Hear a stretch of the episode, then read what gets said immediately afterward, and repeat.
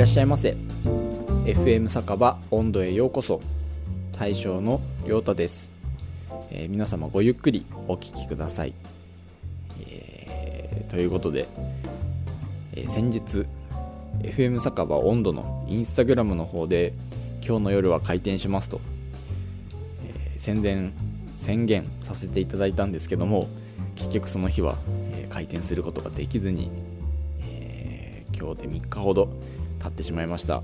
えー楽しみに待っていてくれた皆さん本当にすみません、はい、でも一応収録はしたんですよ。言い訳タイムです。ちょっと 言い訳聞いてほしいんですけど。一応そのね宣言した日に収録もちゃんとしたんですけど全然喋れなくってこううまく話がまとまらないというか。それで、まあ、一回休憩しようと。お腹も空いたし晩ご飯食べようと思ってその作り置きしてたカレー食べたんですけどなんか食べてお腹いっぱいになっちゃったらもうなんか今日は無理だと思って その日は寝てしまいました。はい。まあ、それでその後ちょっと仕事も続いたので収録できずに今日に至ってしまったんですけれども、はい、あの今日ちゃんと喋ろうと思うので、えーはい、あの聞いていただけると嬉しいです。で話そうと思っていたテーマがその宣伝した時にも言ったんですけどもと現役看護師が、えーコロナ禍に対して思うことっていうのを喋っていこうかなと思っています。で僕は今現役看護師で、え3年目4月から4年目になるんですけども、えっと今年1年、えーコロナが初めて日本で、えー発症感染者が出てから約1年経ったんですけどもその1年間で約3ヶ月から4ヶ月ぐらいは実はコロナ病棟の方で働いていました。中等症の患者さんを受け入れていた病棟だったんですけどもそこで、実際に働いていてで自分自身も、途中でコロナに、感染してしまったりとかっていうのもありました。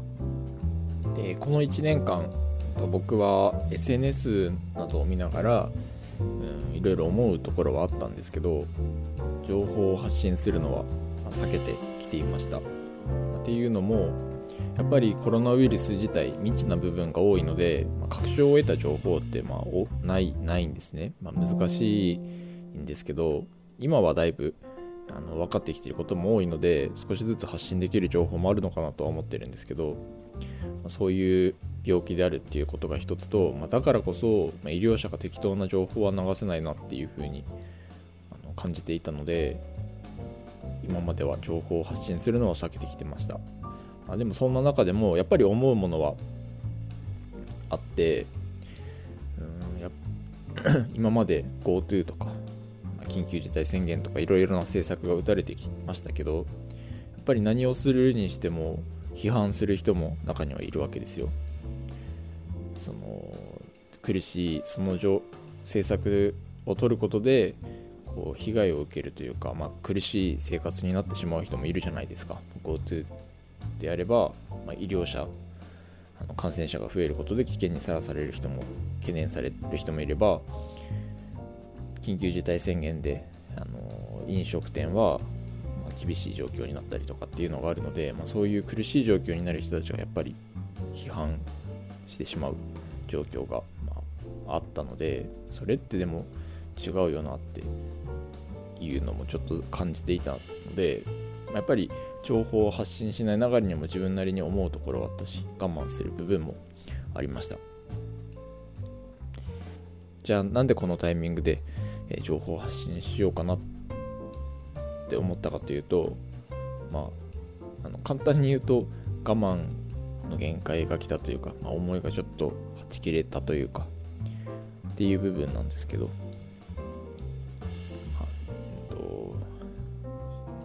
病棟で働いている中で2つの事例を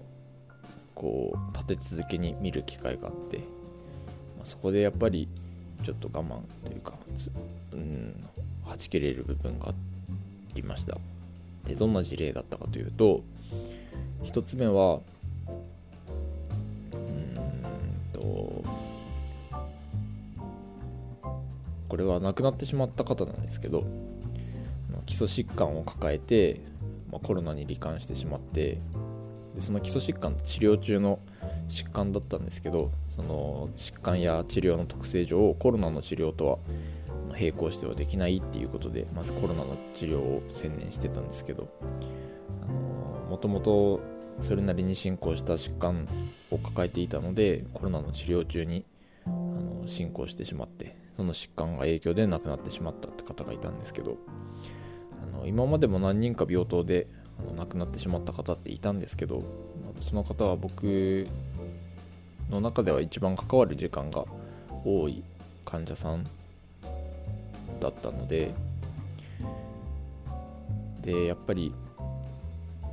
不本意じゃないですか。そのコロナにかかってしまうところまではまあ別としてやっぱりそのその間に治療できなくなってこうどんどん苦しんでいってっていうのを見ていたのでなんか僕の中でもすごい悔しかったというかっていう思いが強かったので、まあ、それが一つこう思いがはち切れたきっかけだったっていうのともう一個は、うんと、これは家族間でのクラスターが発生してしまった事例で、まあ、亡くなったりとかは結局してないんですけどあのご両親が重症化してしまったっていう事例なんです。本州に住んでいたお子さんたちがあの帰省をしてその方々が発生源になってあの両親が感染してしまったみたいなんですけどあのやっぱりいざ感染して重症化していくとご家族はすごく不安ですし受け止めきれない様子が見られていてみんなで集まったことに対してもこんなはずじゃなかったんだって後悔してしまったりとか。やっぱり不安が強くなってこう病状を受け止めきれなくなってしまったりとかっていう様子が見られていたのでやっぱりすごく苦しそうで。でもそこにはやっぱりそのリスクをしっかり検討できずに家族で集まってしまったっていう背景もあり葛藤もあったと思うああったと思うんですね、そんな事例を見ているとやっぱり悔しいもっと考えるべきだったんだろうなっていう。それは悔しさというよりは僕自身としては疑問視というか、まあ、教訓になったというか、まあ、そういう事例でまそういうのを立て続けに見てやっぱりここで一度自分の気持ちを整理して発信する場所を設けたいなと思ったのが今回でした、はい、なので、ちょっとあのお店に来ていただいてる温度に来ていただいてる皆さんに甘えというか聞いてもらえたら嬉しいなって思いで今ラジオを撮っています。で僕が、うん、思うコロナ禍に対して思うことっていうのはまあ、命の在り方としっかり向き合ってほしいなっていうことです。で大きく分けると、まあ、2つの意味なんですけど1つは、ま、最後に話そうと思うんですけど今回の事例とも関係ないですしもともとずっと思っていたコロナが流行る前から思ってたことでこのコロナをきっかけにちょっと認識が改まればいいなと思う部分なのでまた後で話そうと思います。で1つ目が今のこの事例に関連してなんですけどその命の在り方としっかりまた向き合ってほしいなって思う部分でまず1つ1人目のその亡くなってしまった患者さんの事例に関しては今あの医療がすごく進んでコロナに対してもある程度効果がある治療薬が分かってきていたりとか重症化リスクのある疾患が分かっているので特に注意しなきゃいけない人が明確になってきたりとか、まあ、医療制度もだいぶ整ってきて中等症の患者さんを見る病院があったり、えー、重症化した患者さんを見る病棟があったりその中でもエクモを使わなきゃいけない患者さんを見る病棟だったりあとはコロナから復帰してこう社会復帰するまでの中間の回復期を見る病院だったりって結構役割分担もしっかりされてきて医療体制整ってきているのかなっていう印象があるんですけどまあ、その医療の進歩っていうのはこれまでコロナにかかった方々の犠牲があってのものだと思うんですよ。医療って犠牲の上に成り立っているって何かのドラマかなんかで言ってたと思うんですけどやっぱりそういう症例がたくさん集まってその中でこういろんな治療薬を試させてくれている方々がいたりとか実際に重症化してしまっていろんな治療を受けた方々がいてその良し悪しいろんな結果をもとに今の医療体制根拠が成り立ってきているのでまず何て言うんですかねそのありがたみを皆さんにはもっと皆さんにってことはないですけどもっと知ってもらえたらいいなっていうふうにすごく思っています。でその上で特に思うのがやっぱりこれだけ世界的に感染者も増えて死死亡者数も増えてきている中で、まあ、身近な人がコロナにかかって改めてなんか改めてっていうかコロナって怖い病気なんだなって思いましたとかもう人事なんじゃないんだなって思いましたとかここでこう1年経ってやっと意識を改めてる人たちってちょっと遅いんじゃないのかなって思ってしまう自分もいるわけですよ。なんかやっぱり僕自身が現場にいてやっぱり現場には情報も集まるのでいろんな認識が深まっていく中でこう医療とかけ離れているところで生活している方々とこう認識が離れていってしまうのはまあ仕方ないことだと思うのでうんとまあやっぱりこれを機会そういう機会にでも考え直してもらえたらいいのかなとは思うんですけどやっぱこれだけもう感染者も増えて死亡者数も増えていろんなニュースをやってるんだからやっぱりもうちょっとその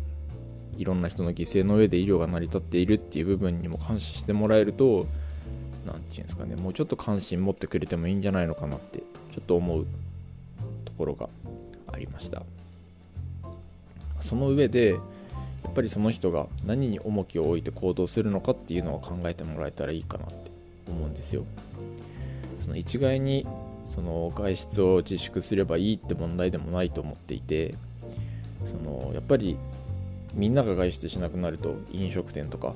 観光業の人たちは生活が苦しくなってしまうわけじゃないですか。そういう意味ではその生活生きるっていうことが脅かされることになると思うのでコロナにかかることコロナにかからないことだけがその命を守ることではないって僕は思うのでそこの価値観をこう皆さんがしっかり持って後悔のない選択をして行動してもらえたらすごくいいなって僕はちょっと思っています。これはその2つ目に紹介した家族クラスターの事例で感じたことでもあるんですけどやっぱり家族で集まりたいって当然じゃないですか。特にクリスマスとか正月とかもありましたし会いたい思いはもちろんだと思うし別に会うこと自体が悪いことではないと思うんですけどこれもまあやっぱさっきから言ってるようにその両親が高齢であったりとか例えば糖尿病とかそういう、あの高重症化リスクの高い基礎疾患を抱えている家族なんであればやっぱりその感染してしまった時の危険性っていうのはすごく高まりますしなおかつ自分の住んでる地域が感染者数の多い地域であればうつしてしまうリスクっていうのも自分にあるっていうことは理解しなきゃいけないと思うのでやっぱりその上で何を大切にして行動するのかっていうのはみんなでねもちろん家族で集まるのであれば家族とか友人と会うのであれば友人と検討した上で誰も後悔しない誰も責めないもしコロナになった時もしっかり受け止める準備をして覚悟をして繰り返出って今はしていかなきゃいけないんじゃないかなって思うのでそういう意味では、うん、改めて命と向き合ったりとか自分の選択に責任を持つっていうのを考えてもらえたらいいなってすごく思っています。はい、これが僕がコロナ禍に対して思った1つ目のうんと命の在り方との向き合い方ですねやっぱり辛い思いをしてしまうのは、まあ、本人だったりその時にあった大切な人家族だったり友人だったりだと思うので自分が苦しまないためっていう意味だけじゃなくその自分の大切な人を守るためにもみんなが後悔しないためにも自分の行動のあり方を考えてみんなで相談してっていうのはすごく大事だと思います。はい、で2つ目はこれはちょっとコロナとは関係なくてコロナをきっかけにまた向き合い方が変わればいいなって思う部分なんですけど日本では安楽死っていうのが認められてないじゃないですか。そういきなり話が脱線したんですけどで安楽死が認められてない中でこれいつだ？数年前だったと思うんですけど ALS かなんかの患者さんのに安楽死の希望を出された時に医師がその希望に沿って安楽死させてしまったっていう、えーと、裁判が確かあってその先生は有罪判決になってしまったと思うんですけど、まあ、そういうことが起きている現状があるんですね。で今の医療ってすごく進んでるんでその寿命の境目が曖昧にすごくなってるんですよ。例えば胃ろうって言ってうんとお腹胃あるじゃないですか。でその胃の場所にあの穴開けて体の外側と胃のに穴開けてその間にチューブみたいなのを接続というか埋めるんですよ。で外から直接そこに栄養剤を入れれるっていうものがあって気になる方は色って調べてもらえたらいいと思うんですけど、まあ、そういうのでご飯食べれなくなっても生きながらえられるんですよ。十分な栄養を補給して生きていくことができたりとか。あとはまあ有名なところだと人工呼吸器はそうですよね。呼吸ができなくなってもその呼吸器を介した呼吸で生きながらえることができたりとか。なんかそういう医療の進歩のおかげで寿命がすごく曖昧になっているんですね。で特に僕は普段は神経内科で働いているんですけど神経内科は、うんと、体がだんだん動かなくなってでしまいには呼吸筋が動かなくなって呼吸ができなくなって亡くなるっていう疾患が多くあるんですけどその呼吸筋が弱くなって息ができなくなるっていうタイミングで人工呼吸器を導入することでそこからまた数年数十年って生きられるようになるんですよ。でその時に何が起こるかっていうと、まあ、患者さんもそうですしご家族にも人工呼吸器を装着するかどうかっていう意思決定を迫る必要があるんですね。でもしそこで人工呼吸器をつけないっていう選択をすればそのまま呼吸筋が弱っていってそのままなくなるっていう流れになるんですけどもし人工呼吸器を装着するとそこからまた生活が始まるんですけど人工呼吸器をつけるとまず喋ることができなくなる。でもそれだけ弱ってる時には、えっと、体も自由に動かない状態になっています。あとはご飯とかも、えー、自由に食べれなくなってる人が多いですしそれだけ介護者ご家族の負担も大きくなる。本人ももちろん大きな苦痛が伴うんですけどやっぱその後の生活ってなかなか想像できないじゃないですか。人工呼吸器いざつけて生活してみないとわからない部分も多くあると思うんですけど今の日本の医療だとそこで人工呼吸器をつけるっていう選択をしてしまうと外すっていう選択ができないんですよ。外すとなくなるから安楽死は禁止されてるから外せないっていう状況があって。そう。だから実際に装着した後にすごく介護疲れしているご家族とかもたくさんいますしうんやっぱ介護疲れで家族からの愛情を十分に得られなくなって自分自身も動けなくてもどかしいっていう思いをしている患者さんも多くいるんですね。これってなんか僕おかしいなって思うんですけど生きる選択はできて生きるか死ぬかの選択1回するじゃないですか。人工呼吸器をつけるかつけないかで。でいざつけるとその1回した選択に立ち戻ることができないって状況だと思うんですよ。なんか例えばがんの患者さんの終末期とかだとまたちょっと違う話になるのかなって思うんです。生きるか死ぬかの選択するタイミングってないのでこう病状が弱っていった時に早く楽になるための安楽死。その治療を続けるかそこでもう中断して亡くなるかって選択はあると思うんですけどその神経内科みたいに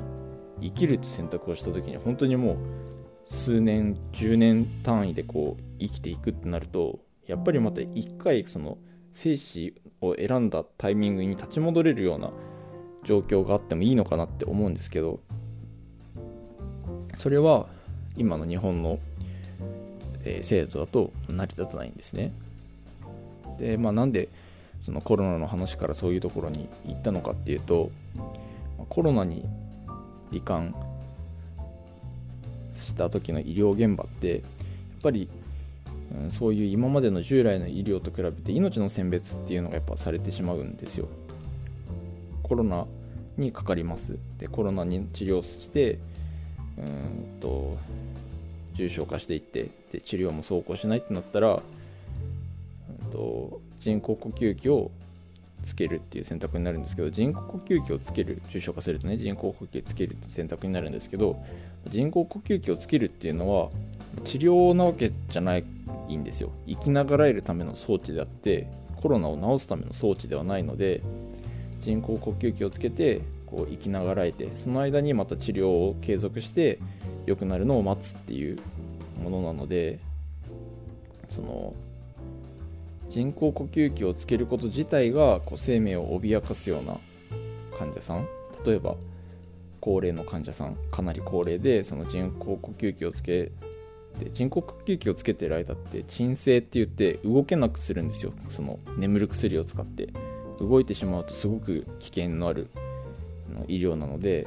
その人工呼吸器つけてる間は鎮静をするんですけど高齢の患者さんとかその鎮静をしているデメリットでこう呼吸の機能が落ちてなくなってしまったりとか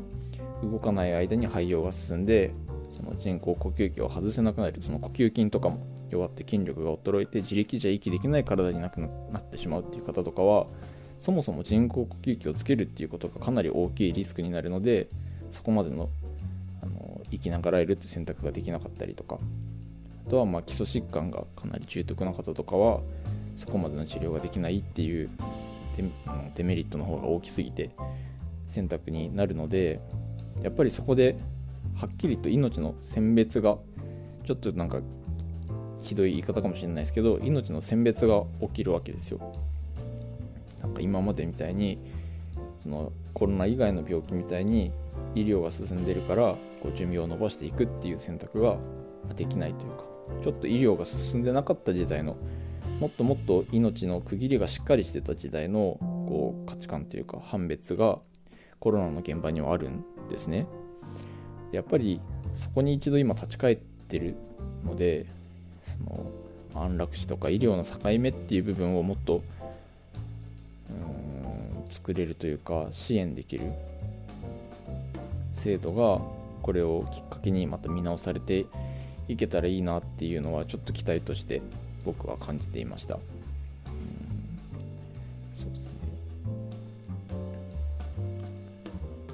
やっぱり生きてることがもう幸せな時代ではないのかなって思うんですよ。流れようと思ったらどんなに苦しくっても生きていける医療いろんな資源を導入すれば苦しくっても生きていけたりとかもするのでや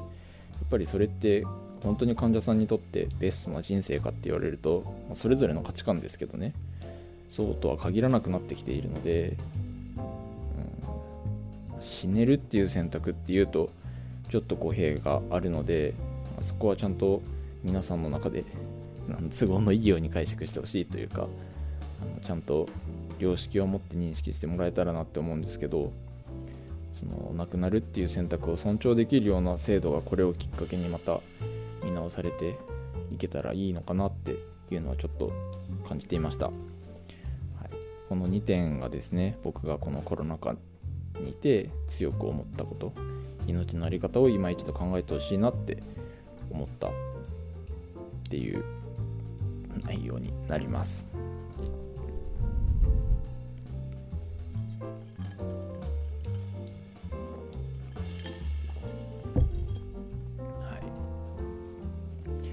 ちょっとね、今までの回と比べると笑いのない真面目なお話だったかなって思うんですけど聞いてくれた方々にはすごく感謝です。僕自身もちょっとやっぱそこは息が詰まるというか悔しい部分もあったりとか、まあ、思う部分の強いところだったので命の在り方。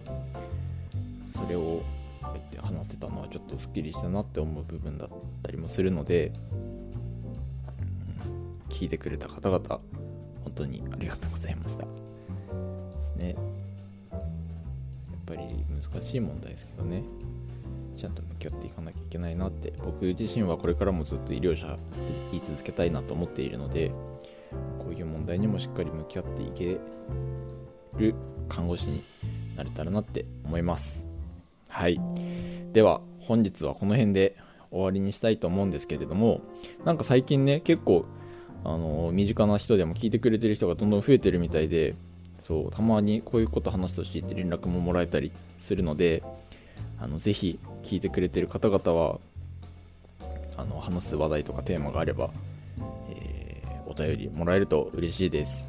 あの概要欄の方にインスタグラム、ツイッター、メールの、えー、リンク URL 貼っておくので、はい、